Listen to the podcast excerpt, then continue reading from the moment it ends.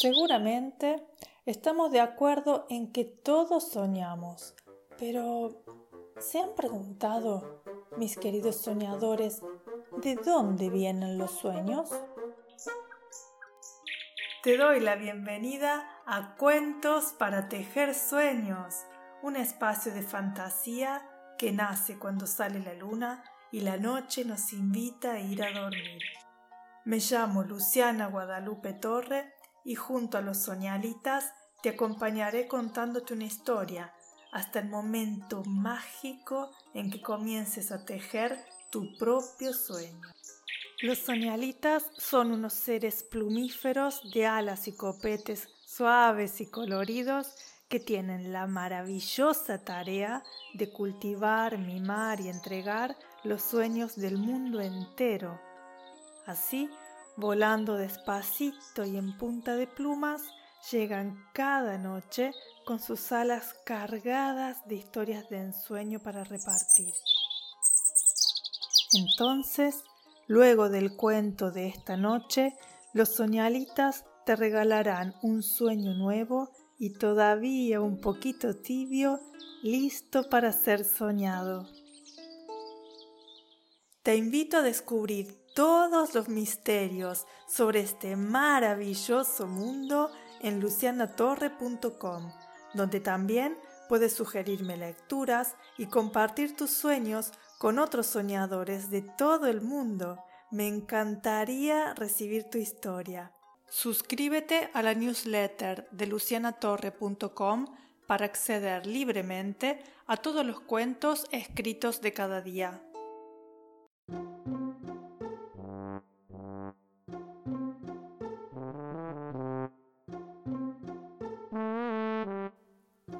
Señoras y señores, altos y bajitos, pequeños y grandes soñadores de sueños y sueñitos, el cuento que compartimos hoy es de Manuel Urbano Cubero y se intitula La tortilla. ¿Vosotros habéis oído hablar de Juanito el Metepatas? Bueno, pues yo os voy a contar una cosita suya, pero no le digáis que os lo he contado, que se enfada y se pone a llorar como un niño chico. Resulta que este niño se parece mucho a un tío muy despistado que hay en mi pueblo. Con deciros que si hace tres días que cayó el último chaparrón y solo queda un charco en todo el colegio, allí se le va a caer el bocadillo cuando salga el recreo. Y encima, cuando vuelva a pasar por el mismo sitio, esta vez mete el pie hasta el tobillo. Antes de continuar, os voy a pedir un favor. Si os cruzáis con él, no se os ocurra reíros cuando os acordéis de lo que os he dicho, que el pobre, por muy despistado que sea, también es muy buena persona. Además, que todos tenemos nuestros defectillos. ¿Os imagináis un colegio en el que todos los niños fueran perfectos, listos, trabajadores, responsables, muy buenos y obedientes? A que sería el colegio más aburrido del mundo. Pues ya está. Por muy metepatas que sea nuestro amigo Juanito, no debemos reírnos de él. Bueno, ni de él ni de las faltillas de ningún niño. Estoy seguro de que cualquiera de vosotros se mira a un espejo y se encuentra algún defectillo. ¿A que sí? Además que Juanito también tiene sus cosas buenas, como ya os he dicho. ¿Sabéis quién es el mejor portero de su clase? Sí, señor, lo habéis acertado. El delantero que le marca un gol a Juanito está presumiendo de goleador durante toda la semana. Y si os digo que cada vez que abre su cartucho de chucherías hay chucherías para todos sus amigos, ya tenéis una idea de por qué ningún compañero se ríe de él.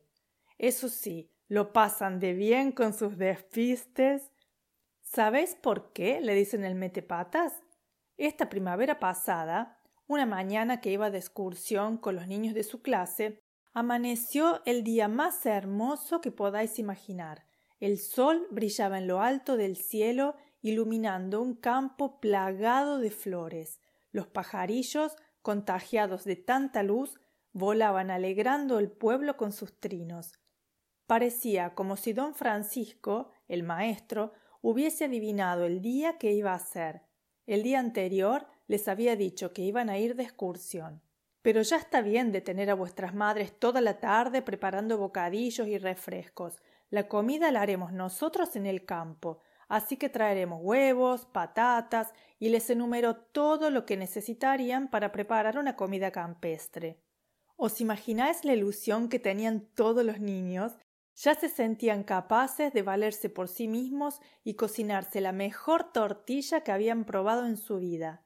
Y como a tener hambre no había quien les ganase, allá que se presentaron en el colegio con tanta comida que, como dijo don Francisco, había para darle de comer a un regimiento. Las canciones atronaban el cielo extendiéndose por todo el valle, sobre todo esta que, según decía Juanito, era su preferida. Estaba la rana sentada cantando debajo del agua. Cuando la rana se puso a cantar, vino la mosca y la hizo callar. La mosca a la rana que estaba cantando debajo del agua. Cuando la mosca se puso a cantar, vino la araña y la hizo callar la araña a la mosca, la mosca a la rana, que estaba sentada cantando debajo del agua. Cuando la araña se puso a cantar, vino el ratón y la hizo callar, el ratón a la araña, la araña a la mosca, la mosca a la rana, que estaba sentada cantando debajo del agua. Cuando el ratón se puso a cantar, vino el gato y lo hizo callar, el gato al ratón, el ratón a la araña, la araña a la mosca, la mosca a la rana, que estaba sentada cantando debajo del agua. Cuando el gato se puso a cantar, vino el perro y lo hizo callar. El perro al gato, el gato al ratón, el ratón a la araña, la araña a la mosca, la mosca a la rana, que estaba sentada cantando debajo del agua.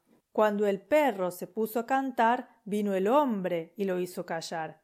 Así, cantando y cantando, llegaron a la fuente del Genazar. Allí tendrían agua suficiente para callar la sed de toda la chiquería del pueblo.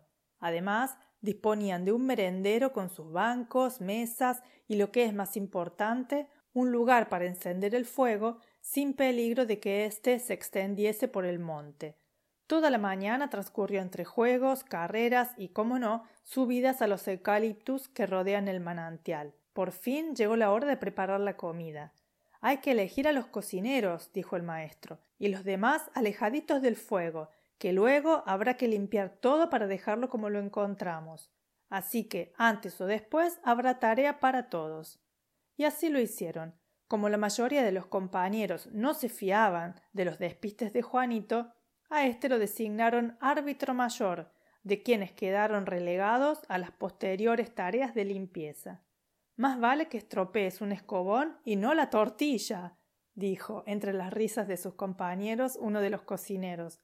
Pero, como siempre hay un diablo que todo lo descompone, quiso la mala suerte que un balón fuese a parar entre los cacharros de cocina. Que venga uno solo por él, ordenó el maestro. Y como el que estaba más cerca era Juanito, allá que éste comenzó una locada carrera en busca del travieso balón. Menos mal que en el pueblo dicen que a buena hambre no hay pan duro. O sea que, cuando hay hambre, cualquier cosa se come a gusto, hasta una tortilla en la que, además de patatas y huevos, hay los cascarones de estos. Cualquiera se ponía a separar una cosa de la otra después de lo bien batidos que habían quedado, gracias a los pisotones que Juanito, el metepatas, repartió en la cesta en la que los huevos esperaban a ser preparados. Y así, colorín colorado, este cuento se ha acabado. Los soñalitas y yo te saludamos con un gran batir de alas y nos vemos en los sueños.